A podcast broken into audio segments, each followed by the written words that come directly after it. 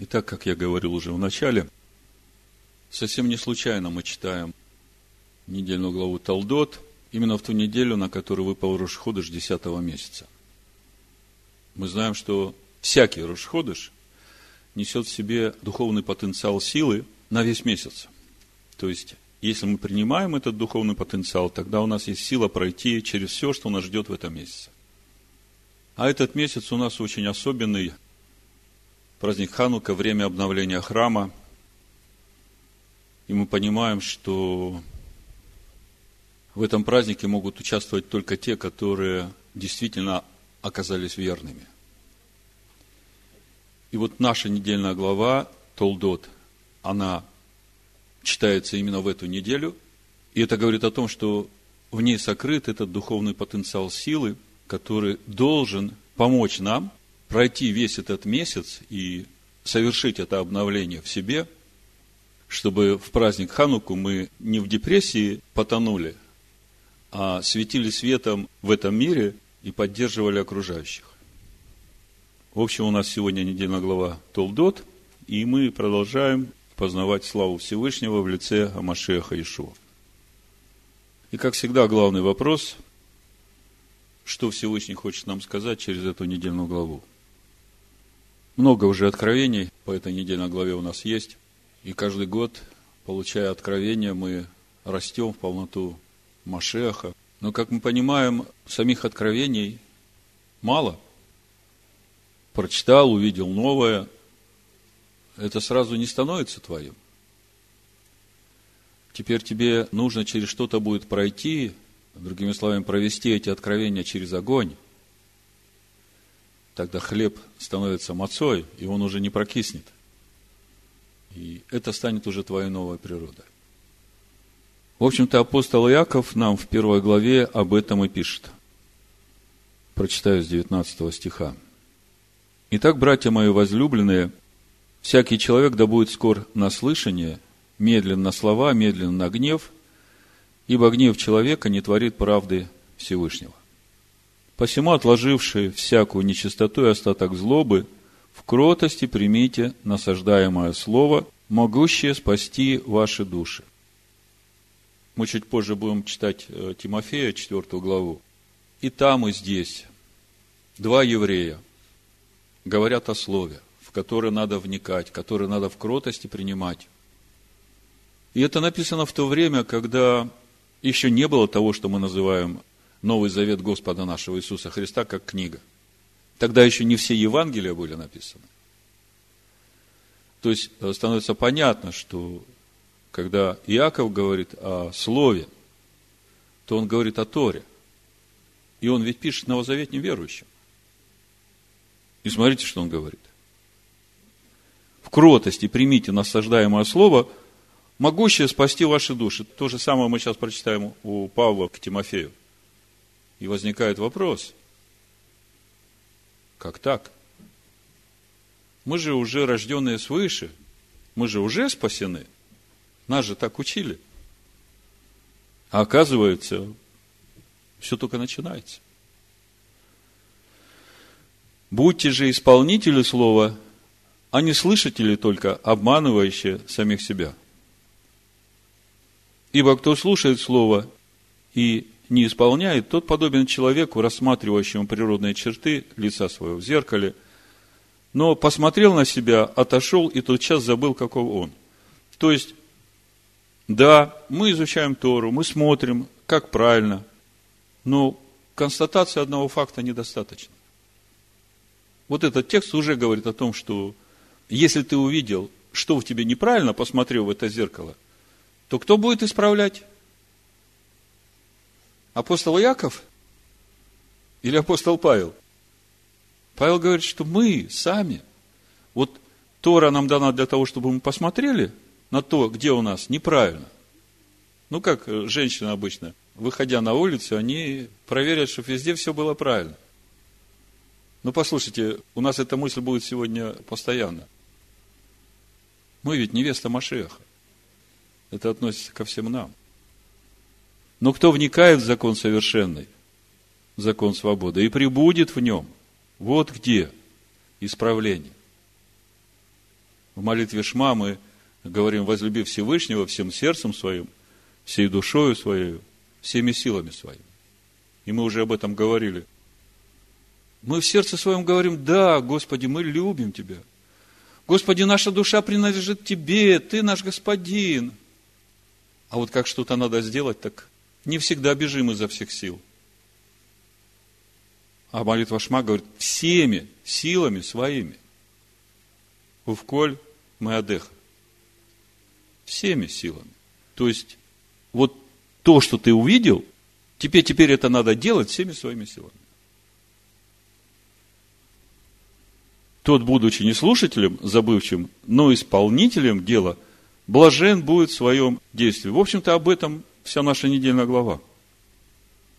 То есть, апостол Яков нам говорит, надо вникать в закон совершенный, вникать в себя. То же самое и Павел говорит. И быть исполнителем дела. Раньше мы читали это место и думали, что речь идет просто об исполнении заповедей. То есть нам надо узнать, где заповеди, вот 10 заповедей есть, да, и нам надо стараться изучать Тору, как исполнить эти 10 заповедей, уставы, постановления, которые составляют эти 10 заповедей. И вот это наше дело. Но тогда возникает вопрос, конкретно о заповедях мы начинаем читать только в книге Шмот. Заповедь о Песах, потом э, речение Всевышнего, 10 речений, завет Всевышнего. А зачем тогда дана книга Берешит?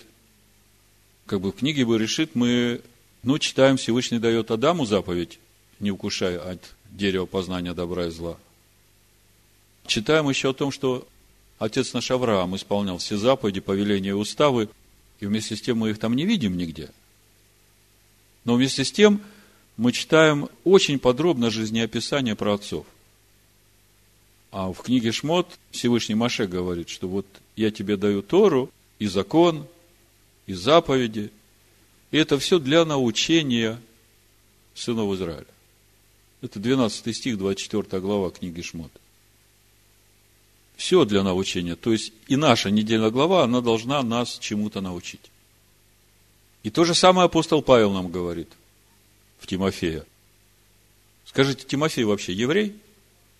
Ну, слушайте, по нашим законам еврей, потому что мама у него еврейка. И Павел его обрезал. То есть, послание Тимофею – это послание еврея к еврею. Да?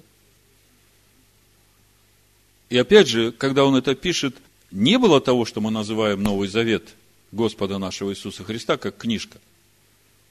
И он говорит, доколе не приду, это 1 Тимофея, 4 глава, 13 стих, Доколе не приду, занимайся чтением. Э, на греческом стоит слово анагносей. Значение вслух произноси. Занимайся чтением вслух. Наставлением и учением. Как вы думаете, чтением какого учения должен заниматься Тимофей? занимайся чтением, наставлением, учением. Но слово закон это неудачный перевод того учения, которое дал Всевышний. И оно сбивает вот новозаветных верующих, уверовавших из язычников. Они, когда приходят к Писаниям Нового Завета, читают там слово «законы». И у них сразу в образе этот полицейский, который читает тебе закон. А на самом деле речь идет о Торе, речь идет об учении – Учение, которое Всевышний дал для научения. И я понимаю, что апостол Павел как раз и пишет Тимофею о том, что ты занимайся чтением вслух, наставлением, разбором Торы, учения. Дальше написано, не, не ради о пребывающем в тебе даровании, которое дано тебе по пророчеству с возложением рук священства. То есть, по сути, апостол Павел говорит Тимофею, что у тебя служение священника. О сем заботься. Всем пребывай, дабы успех твой для всех был очевиден. О чем он говорит? 16 стих. Вникай в себя и в учение. В какое учение? в Тору. Занимайся этим постоянно. То есть не от субботы к субботе, а каждый день, и утром, и вечером как минимум. Ибо так поступая, и себя спасешь, и слушающих тебя. Опять вопрос.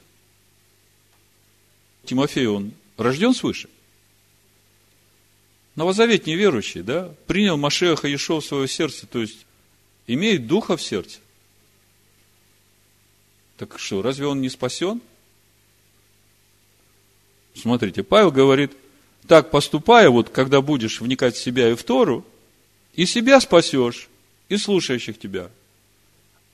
Зачем ему спасать себя, если он уже спасен? Вам не кажется странным? Есть над чем подумать, да?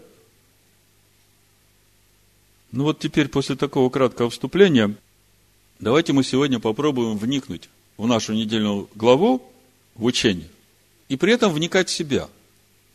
То есть, читать недельную главу не как историю жизни про отцов и тех событий, которые были в их жизни. Мы должны понимать, что это образы, которые дает Всевышний для всех, ставших на путь ведущий в образ и подобие Сына Всевышнего. То есть вот те жизненные ситуации, те вопросы, те проблемы, которые возникают в жизни наших праотцов, эти же самые ситуации нужно будет решать нам в своей жизни. Вот мы вникаем в порождение Исхака, вникаем в порождение Иакова, вникаем в порождение Исава, в порождение Ривки, и тут же себя спрашиваем, а как я вообще в этой ситуации выгляжу?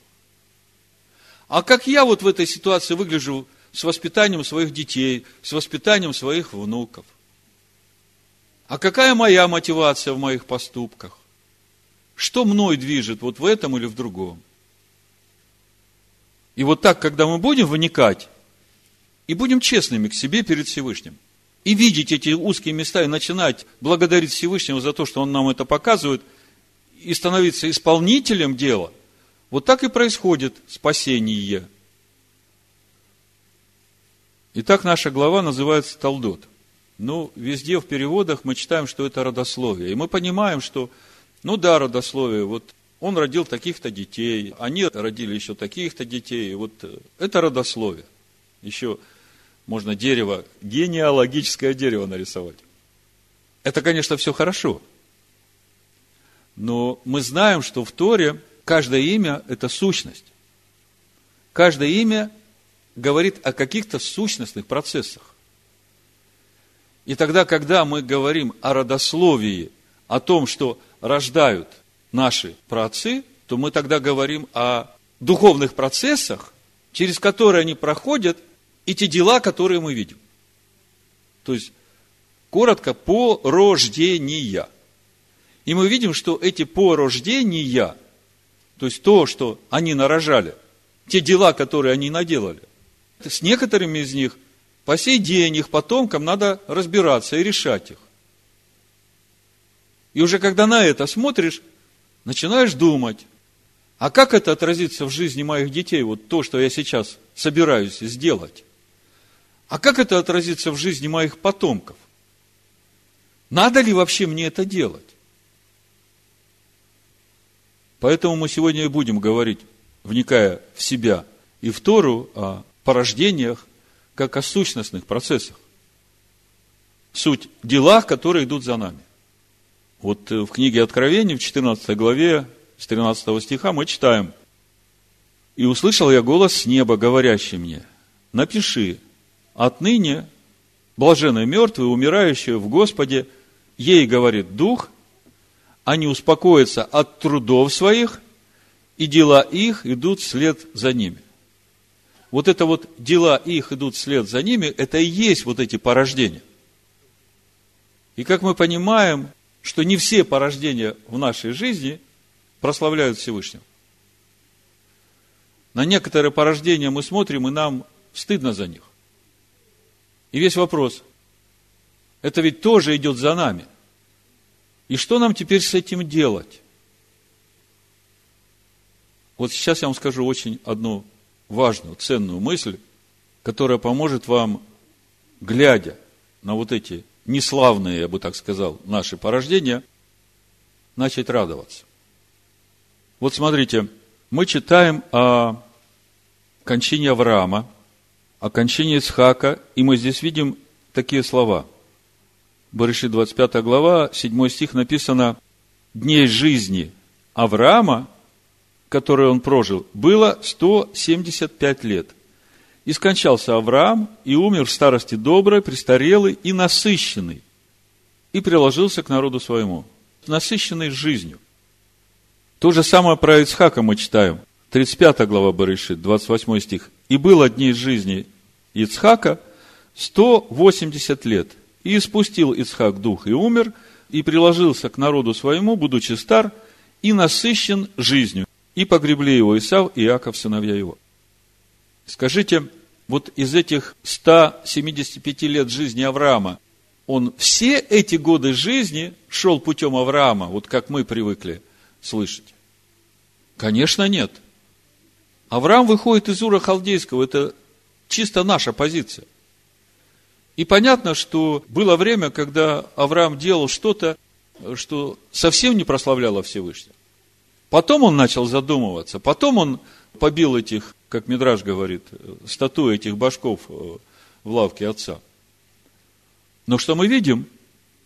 Мы видим, что все дни жизни которые прожил Авраам, они зачлись ему как полнота жизни. О чем это говорит? Это говорит о том, что есть какой-то способ, который позволяет человеку вот те минусы, которые были в его жизни, вот те порождения, которые идут за ним, можно превратить в жирный плюс, который по концу твоей жизни поднимет тебя на гораздо более высокую духовную высоту, чем тот праведник, который по жизни вот так шел ровненько и вообще не был в той яме, откуда вытащили того рва, из которого извлек Всевышний Авраама. А что для этого надо? Чтобы Всевышний вот эти минусы засчитал нам жирный плюс, и было написано, и умер в старости доброй, насыщенной жизнью, в полноте своих дней. Как вы думаете, что нужно сделать нам вот для этого? Смотреть на эти наши жирные минусы, эти порождения наши, на которые нам стыдно смотреть, и все время сидеть в унынии и рвать на себе перья и говорить, Господи, я такой несчастный, я такой виноватый, я такой никчемный. Или же что-то по-другому надо сделать? Может, кто-то скажет, что надо сделать? Идти, амен. Идти. Но идти-то можно тоже в разных направлениях. Для того, чтобы эти минусы превратились в плюсы, тебе надо посмотреть вот внутри тебя, что тобой руководило, какие мысли души твоей руководили тобой, что ты вот так поступал. И взять эти мысли и поменять их на мысли Машеха. И вот это и будет твой духовный рост. И это будет твоя духовная высота, когда ты придешь в грядущий мир. И будет написано, прожил все дни жизни в полноте насыщенной жизнью. Потому что ты за всю свою жизнь прошел и разобрался со всеми этими неправильными вещами, узкими местами в своей душе и преобразовал их в славу Всевышнего. И вот так вот наши порождения начинают прославлять Всевышнего. Интересно, что мы про жизнь Авраама и про жизнь Исхака видим одну и ту же формулу.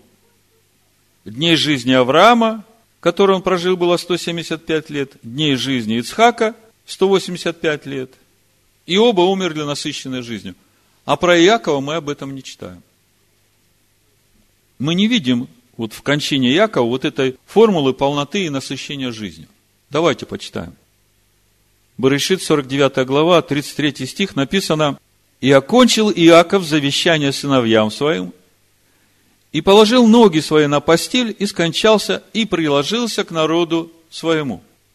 Перед этим мы знаем, Яков говорил фараону, что все его дни жизни несчастны, и он не дожил до дней отцов своих. Почему здесь так написано об Иакове? Мы знаем, что Иаков будет бороться всю ночь, и только на утро получит имя Израиль. И я думаю, что он войдет в свою полноту и насытится жизнью именно тогда, когда все его потомки войдут в эту полноту. То есть, полнота Иакова совершится в его 12 сыновьях. Какой же урок мы из этого извлекаем для себя? Вот, вникая во все это, какой урок мы извлекаем для себя? Забегая вперед про Иакова, скажу, мы закончим этим, говоря о порождениях. Про Иакова написано, что Эла Талдот Яков – Йосиф. Вот порождение Якова – Йосиф. Но об этом чуть позже, чтобы вы понимали вообще, что в нашей недельной главе происходит, и как вот эти порождения наши, и хорошие, и не очень хорошие, как все это обратить в полноту дней. То есть первый важный урок для нас, что когда мы смотрим на свою жизнь, и вот на те наши неправильные вещи, которые идут за нами, вот с сегодняшнего дня, начните на них смотреть по-другому. Начните на это смотреть, как на вот эту ступеньку, которая поможет вам вырасти духовно. И что для этого надо сделать? Надо посмотреть на вот те причины в своем характере, в своих привычках, в мыслях своей души, что руководило вами, что вы поступили именно так, и теперь вам за это стыдно. Ясно, что сам поступок это, может быть, было уже давно, вы уже исправить не можете. Но вот тот гнилой корень, он где-то там сидит. И если вы хотите, чтобы это зачлось вам в жирный плюс, то вам надо вот туда углубиться, посмотреть и разобраться с этим. Причем бескомпромиссно. Вот, сказать Всевышнему, Всевышний, спасибо тебе, что ты показал мне вот этот гнилой корень. Прошу тебя, помоги мне избавиться от него. Пусть в этом месте прорастет Машех, его слово. Вот я думаю, что апостол Павел, послание филиппийцам, именно об этом и говорит. Третья глава послания филиппийцам, давайте прочитаем с восьмого стиха. Да и все почитают щитою ради превосходства познания Машеха Иешуа, Господина моего. Для него я от всего отказался, и все почитаю за ссор, чтобы приобрести Машиаха, и найтись в нем не со своей праведностью, которая от закона, но с той, которая через веру в Машиаха с праведностью от Всевышнего по вере. Ну, мы уже разбирали этот стих раньше, я просто напомню. О чем Павел здесь говорит? Найтись в нем не со своей праведностью, которая от закона. Ну, многие скажут, вот апостол Павел здесь говорит, что ему Тора не нужна, ему нужен Христос. Так Христос и есть Тора. О чем же он здесь говорит? Чтобы найтись в нем, в Машехе, не со своей праведностью, которая от закона. Вот когда Павел это пишет, храм стоит, он иудей. Даже когда он пришел в Иерусалим, помните, к Иакову, Иаков говорит, мы наслышались о тебе, что ты учишь отступлению от Торы. Вот у нас есть люди, которые прошли очищение. Возьми на себя за них издержки за животных. И принеси в храме животных принеси в храме, Павел, который говорит, что у нас уже есть совершенная жертва. Понимаете? Так вот, Павел здесь и говорит, что вот эта праведность от закона, это не то, что нужно. О чем он говорит? Если человек согрешил, он понимает, что он согрешил, и ему нужно какое-то оправдание, то он берет этого козла или козу, в зависимости от статуса, идет в храм к священнику, исповедуется, возлагает руку свою на голову козла, как бы отождествляя вот ту вот свою гнилую природу с этой козлиной природой. И потом это все возносится в жертву Всевышнему за грех. И священники съедают эту жертву. Так Павел говорит, что вот эта праведность от закона – праведность через служение в скине по образу, где сделанный грех искупался через принесение животного в жертву за грех. Эта праведность, это ничто в сравнении с Машехом, живущим во мне. Потому что вот та истинная праведность, когда я беру этот гнилой корень, убираю из себя и даю там место слову. Машеху живому. И тогда уже во мне праведность Всевышнего, потому что Всевышний живет в этом слове. Вот о чем Павел говорит. А вот это и есть вот этот минус превратить в жирный плюс. В общем-то, он дальше об этом и говорит. То есть, праведность от Всевышнего через веру, это когда ты распинаешь свою ветхую, неправильную природу ради принятия на это место природы Машех, живого слова. Об этом он дальше говорит, 10 стих. Чтобы познать Его и силу воскресения Его, и участие в страданиях Его, сообразуя смерть Его, чтобы достигнуть воскресения мертвых. Здесь весь этот процесс умирания для себя и воскресения Машеха в тебе. Я бы сказал, возрастание в полноту возраста Машеха в тебе. И дальше он говорит, говорю так не потому, что я уже достиг или усовершился. То есть он говорит, что мне еще далеко до полноты. Но стремлюсь, не достигну ли я, как достиг меня Машех Иешуа.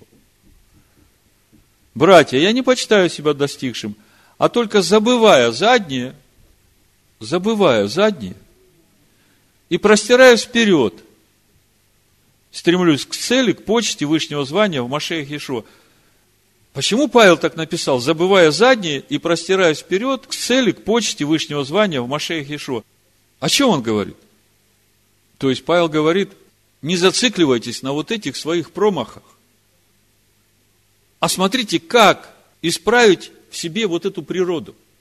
И ваша задача стремиться в полноту возраста Машеха к званию и почте в Машехе Иешуа, да? И если вы этим будете заниматься, то вот то заднее, что вы забыли, оно станет для вас жирным плюсом. То есть апостол Павел призывает нас, забывая заднее, стремиться к почте Вышнего звания у Машеха Иешуа. И это для нас значит, что нам не надо смотреть на наши промахи и ошибки и впадать в депрессию и в уныние, а засучив рукава, браться за дело и исправлять себя. И не терять время, потому что время коротко. Я проповедь так и назвал. Насыщайся жизнью. Отцы умерли, насыщенные жизнью. И вся их жизнь зачлась им в полноту. Если мы будем действовать вот так, как Павел говорит, забывая заднее простираться вперед к вышнему званию в Машеях Иешуа, то есть стремиться в полноту возраста Машеха, то это и будет процесс насыщения нас жизнью. Это очень важный принцип. И я думаю, что теперь, вот вникая в себя, и видя в себе эти недостатки, у вас будет гораздо больше мотивации и силы браться и исправлять это. И вас уже не будут смущать вот эти порождения, которые не славят вас, которые идут за вами. Потому что вы знаете, если вы сейчас здесь это исправите в себе, вот это будет вашим плюсом. И тогда про вас скажут так же, как об Аврааме. Смотрите, из какого рва я его извлек. Всевышний скажет. И поставил ноги его на скале. И он стоит, и не падает. Вот с таким пониманием давайте теперь начнем смотреть на нашу недельную главу Талдот, которая, как мы уже говорили, говорит о порождениях. И мы видим, что действительно все действующие лица нашей недельной главы, ну, столько всего напородили, что до сих пор это все надо исправлять. Давайте начнем с Ицхака. Наша глава начинается с Талдот Ицхака. Баришит, 25 глава, 19 стих написано, вот родословие Ицхака, сына Авраамова. Авраам родил Ицхака. Если прочитать на иврите, написано Ваэла Талдот Ицхак, Бен Авраам. Авраам Алид, от глагола Ялат, рождать. Эд Ицхак. Как понять то, о чем говорит этот стих? С одной стороны, мы видим, что речь идет о порождениях Ицхака. То есть Ицхак что-то рождал. А с другой стороны, мы видим, что Авраам родил Ицхака. Так о чем речь? Раньше мы думали, что Ицхак вообще ничего не рождал, что Авраам все родил. Но если бы это было так, тогда бы не было написано Эла Талдот Ицхак бен Авраам. То есть, если читать с духовным пониманием, то я вижу, что вот порождение Ицхака, сын Авраама. То есть это то, что родил Ицхак. Почему я так думаю? Мы совсем недавно, когда разбирали недельную главу Новых, мы говорили о Новахе. И мы увидели там этот духовный принцип. Там написано, вот порождение Новаха. Эла Талдот Ноах, Ноах Иш, Цадик Ватамим. И мы понимаем, что Ноах приложил огромные духовные усилия, работая над своим внутренним человеком, что в итоге он породил Ноаха, который муж праведный и целостный. И вот если мы с этим пониманием теперь Талдот, порождение, возвращаемся к Ицхаку, мы читаем, вот порождение Ицхака, сына Авраама. Что вы слышите? Что Ицхак родил сына Авраама. То есть семя обетования. Есть Ицхак по плоти, а есть Ицхак духовный. Был Ноах по плоти, а родил Ноаха, мужа праведного и целостного. Родился Ицхак, но Ицхак родил семя обетования, сына Авраама. А при чем же здесь тогда Авраам, как мы читаем? Авраам родил Ицхака. Все очень просто. Авраам прикладывал все свои силы в научение своего сына, передаче ему этих духовных знаний. Он учил Ицхака. Но скажите, если бы Ицхак не хотел двигаться в этом учении, он родил бы сына Авраама? Ицхак. Не родил. То есть, все усилия Авраама были бы напрасны. Мы сейчас пойдем дальше, вы тогда удостоверитесь, что это действительно так. Мы как бы принимаем как сто процентов, да, Исхак, он молодец, он пошел на жертвенник, вообще не раздумывая. Но послушайте, ему 37 лет, он взрослый мужчина. Он уже сформировавшийся мужчина со своим мировоззрением. То есть, если говорить о Талдот Ицхак, то первое, что мы видим, Ицхак сам добровольно принимал участие в рождении сына Авраама. Семени обетования. А как вы понимаете, рожать – это очень болезненное дело. И если бы Ицхак не захотел участвовать в этом процессе, то Авраам бы ничего не родил. Вот теперь я вам прочитаю то, что апостол Павел нам пишет, и вы теперь поймете, о чем он пишет Галатам. Четвертая глава, смотрите, 19 стих. «Дети мои, для которых я снова в муках рождения – Это вот та часть, Авраам родил Ицхака. Доколе не изобразится в вас Машех. Павел до сих пор в муках рождения. Но изобразится в нас Машех или нет, это зависит от нас, подпишемся мы на это или нет. Захотим ли мы рожать? Понимаете? И здесь, в общем-то, вникая в себя и в учение, сразу возникает вопрос. Вот каждый спросил себя, а хочу ли я рожать Машеха? Зачем я вот прихожу сюда, читаю Тору, а ничего не делаю? Хочу ли я в таком случае рожать? Очень важный вопрос. Потому что, как мы увидим дальше, в порождениях Исава и Якова, там очень четко видно, кто хотел участвовать в родах и рождать себе Машех, а кто не хотел. Вот в этот раз, когда я читал недельную главу, два места Писания, которые просто не давали мне покоя. Мы на разборе Торы в четверг об этом тоже говорили. Я, наверное, их сразу прочитаю, вы поймете, о чем речь. Смотрите. Баришит, 26 глава, 34 стих. «И был Исав 40 лет, и взял себе в жены Ягудифу. Папа тоже в 40 лет женился. Вы знаете, Ицхак в 40 лет. То есть он делает все как папа. Взял в жены Ягудифу, дочь Бера Хитиянина, и Весимафу, дочь Илона Хитиянина. То есть обе жены хитиянки. И они были в тягость Ицхаку и Ривке. Слушайте, следующее место Писания, это то, что меня просто поразило. 28 глава, 6 стих. Исав увидел, что Ицхак благословил Якова и, благословляя, послал его в Месопотамию, взять себе жену оттуда и заповедал ему, сказав, не бери жены из дочерей ханаанских. Седьмой стих. И что Иаков, то есть и это увидел Исав, и что Иаков послушался отца своего и матерь свою, и пошел в Месопотамию, и еще увидел третий раз Исав, что дочери ханаанские не угодно Исхаку, отцу его. Вы знаете, сколько лет здесь уже Исаву? Примерно 63 года. То есть он уже 23 года в браке с хитиянками. И он только сейчас увидел, что отцу его, оказывается, неугодны ханаанские жены. И пошел Исав к Измаилу и взял себе жену Махалафу, дочь Измаила, сына Аврааму, сестру Наваиофову, сверх других жен своих. Думаю, что у вас, как и у меня, первый вопрос, а что, разве Исхак не учил своих сыновей Торе?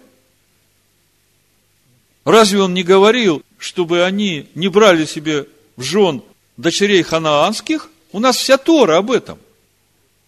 И Авраам всю Тору исполнял, и все заповеди и повеления, все хорошо знал. И первые 15 лет жизни отроков, ну, рожденных Исава и Якова, Авраам был еще жив. То есть дедушка еще жив.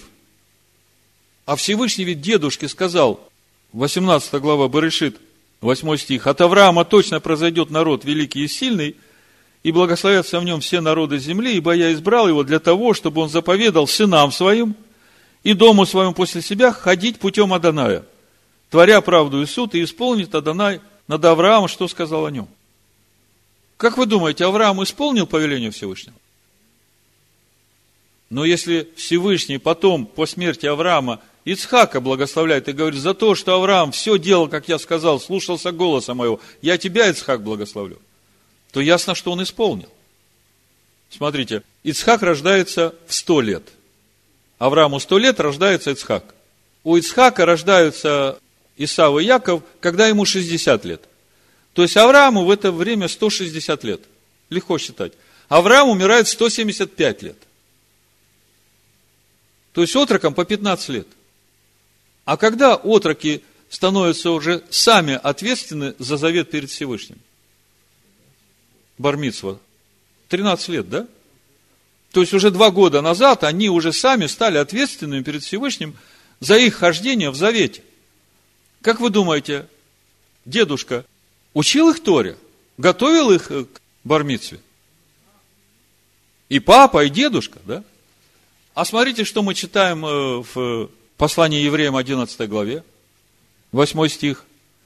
Верой Авраам повиновался призванию идти в страну, которую имел получить в наследие. И пошел, не зная, куда идет. Верой обитал он на земле обетованной, как на чужой, и жил в шатрах с Ицхаком и Яковом, со наследниками того же обетования. Вам не кажется, что тут кого-то не хватает? Исава не хватает. Как вы думаете, отроку еще нет 13 лет, и что, он сам решает, что он пойдет на охоту? Торе начинают учить с трехлетнего возраста мальчиков.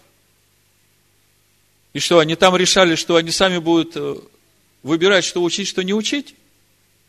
А в притчах написано, 22 глава, 6 стих – настав юношу при начале пути его, он не уклонится от него, когда и состарится. Вот когда это все вместе складываешь, такое ощущение, или их не учили Торе, либо Исав слушал все это, но игнорировал. И какой урок мы из этого делаем для себя? Ты можешь сидеть на уроках Торы, Можешь приходить на собрание, можешь э, перед папой активно показывать, что тебя интересует, от чего десятину надо отделять, от чего не надо, задавать умные вопросы. А по итогу мы видим, что жил в шатрах Авраам с Исхаком и Яковом. Исава там и нет. Он был там, но сердцем он там не был. Вы понимаете? Можно смотреть в Тору, как в зеркало. Но если ты ничего не делаешь, она тебе пользы не приносит. Вот такой непростой урок. Вот, вникая в себя и в учение, начинаешь видеть, кто ты, Исав или Яков. Вот смотрите, давайте еще раз 28 э, главу Барышит прочитаем, и вы увидите подтверждение этим выводам. Шестой стих. Исав увидел, что Ицхак благословил Якова и, благословляя, послал его в Месопотамию взять себе жену оттуда и заповедал ему, сказав, не бери жены из дочерей ханаанских, и что Иаков послушался отца своего матери своей. Смотрите, Иакову в это время 63 года. Исав уже 23 года живет с хитейскими женами. И вдруг здесь Исав видит, что Яков послушен отцу и матери. То есть он увидел, что оказывается его брат послушен. И от этого мы делаем вывод, что Исав-то, оказывается, был непослушен, когда взял этих жен. То есть ему говорили, что не надо жен хананских брать. Вы видите это? То есть весь вопрос в том, ты можешь слышать, а послушаешься. И в восьмом стихе мы там читаем, и увидел Исав, что дочери хананские неугодны Исаку отцу его. То есть ему как прозрение пришло. Мама с папой ему все время говорили, не бери хитейских жен, не бери хананских жен. Живи по Торе. Он все это слушал, а делал так, как ему хотелось. А вот тут вот к нему прозрение пришло. Ну, я думаю, что 23 года жизни с хитейскими женами немножко приоткрыли ему глаза, что мама и папа, оказывается, говорили правду. И зря я их не послушал. И пошел взять себе, ну, из семьи Авраама жену. Он как бы понял, что это будет для него лучше. Потому что Ишмаэль все-таки сын Авраама. И Ишмаэль пришел хоронить Авраама. И там он вторым назван в Торе. То есть он смирился с первенством Ицхака. И комментаторы Торы говорят, что вот этот поступок Исава, он был бы хорош, если бы он при этом отпустил этих хитейских жен. Помните книга Ездры, когда мужи иудейские возвращаются в Святую Землю – констатируют, что там среди них очень много языческих жен. И потом они собирают такой большой суд, который длится не один день. Там всю зиму, чуть ли не до Песах, после Сукот, чуть ли не полгода шло разбирательство, написано.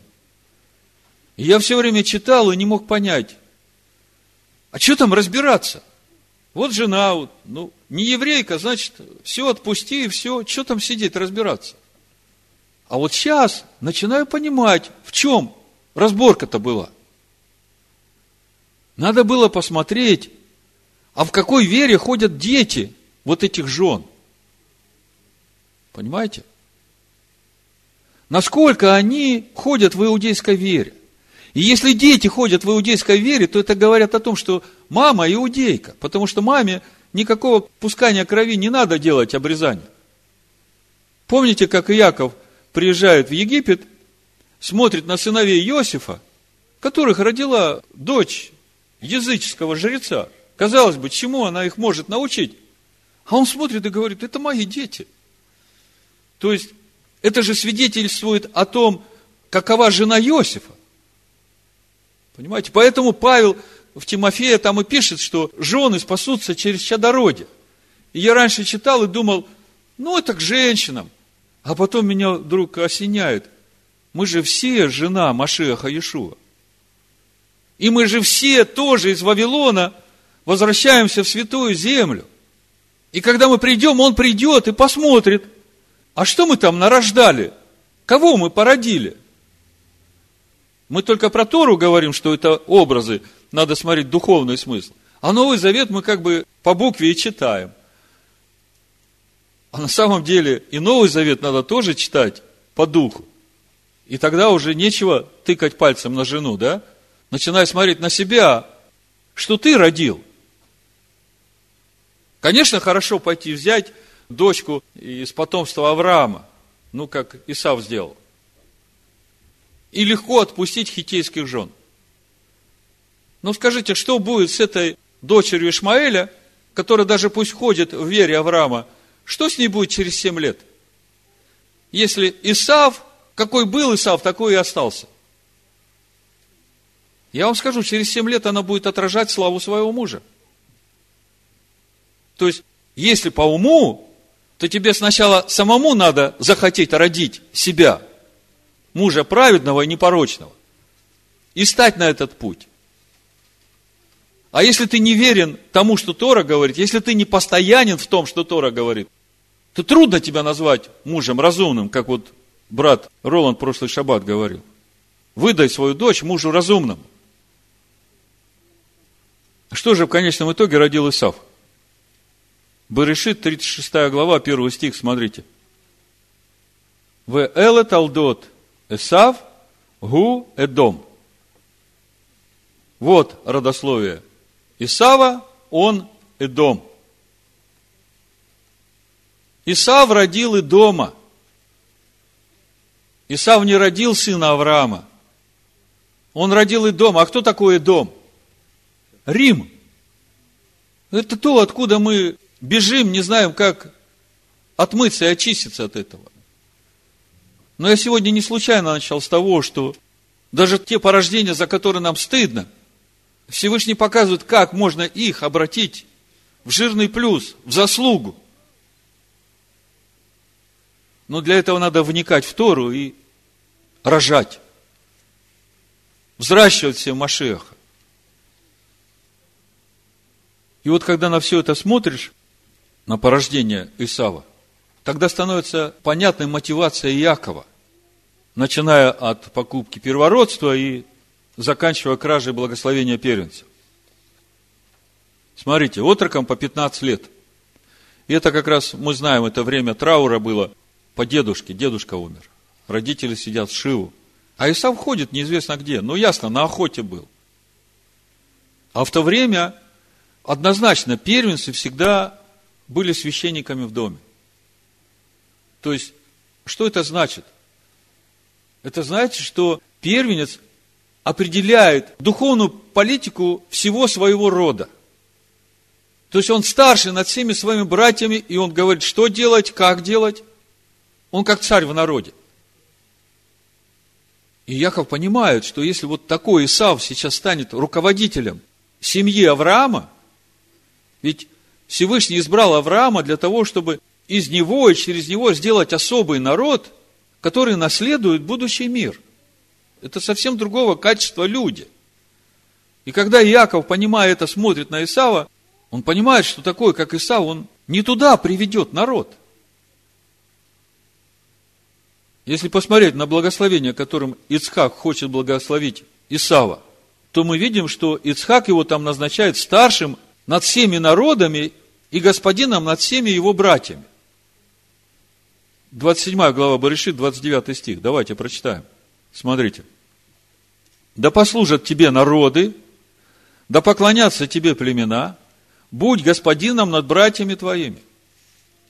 То есть, все потомки Авраама, все те, в которых семя Машеха, все те, которые предназначены быть вот этим светом этому миру, этим особенным народом, их возглавит Исав и будет определять вот эту внешнюю политику да и внутреннюю, кто что будет делать и куда будем двигаться.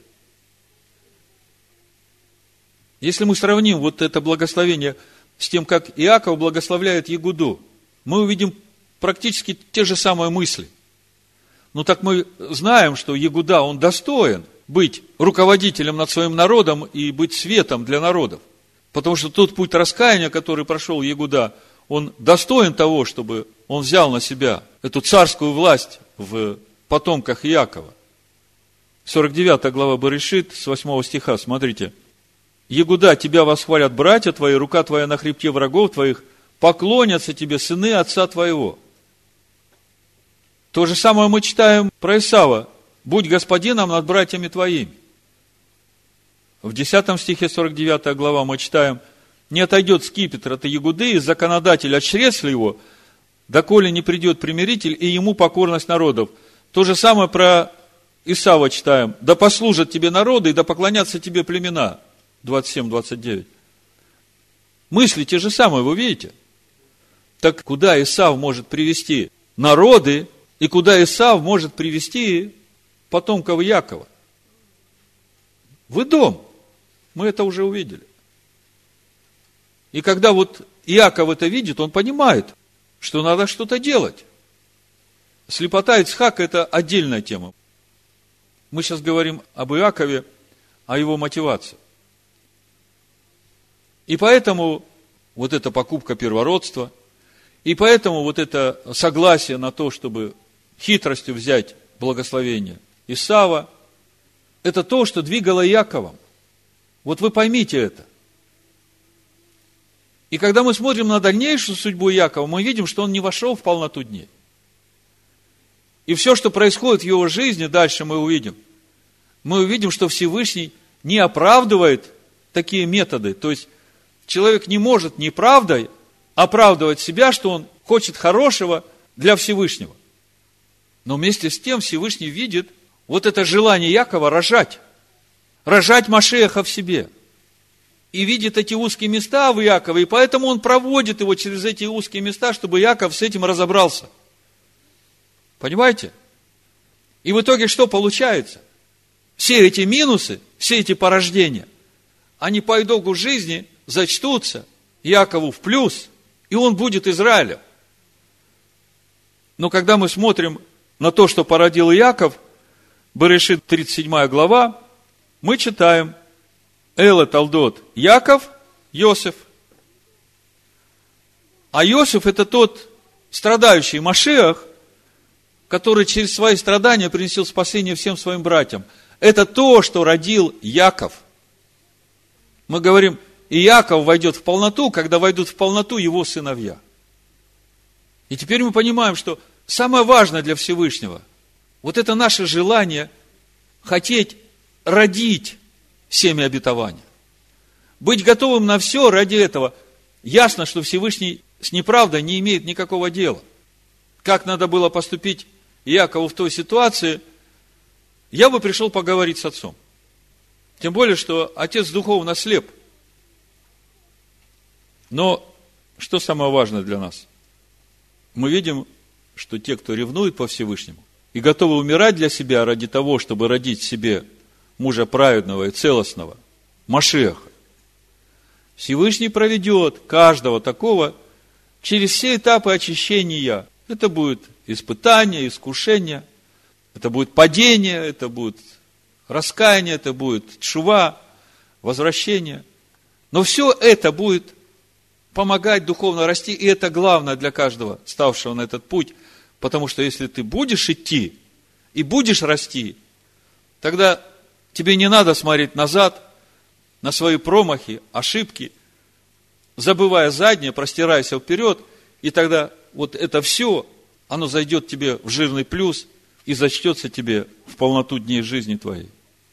А самое главное, чтобы в конце про каждого из нас было написано, вот порождение Наума, Александра, Ивана, Алеши, Роберта, Машех, Сын Всевышнего.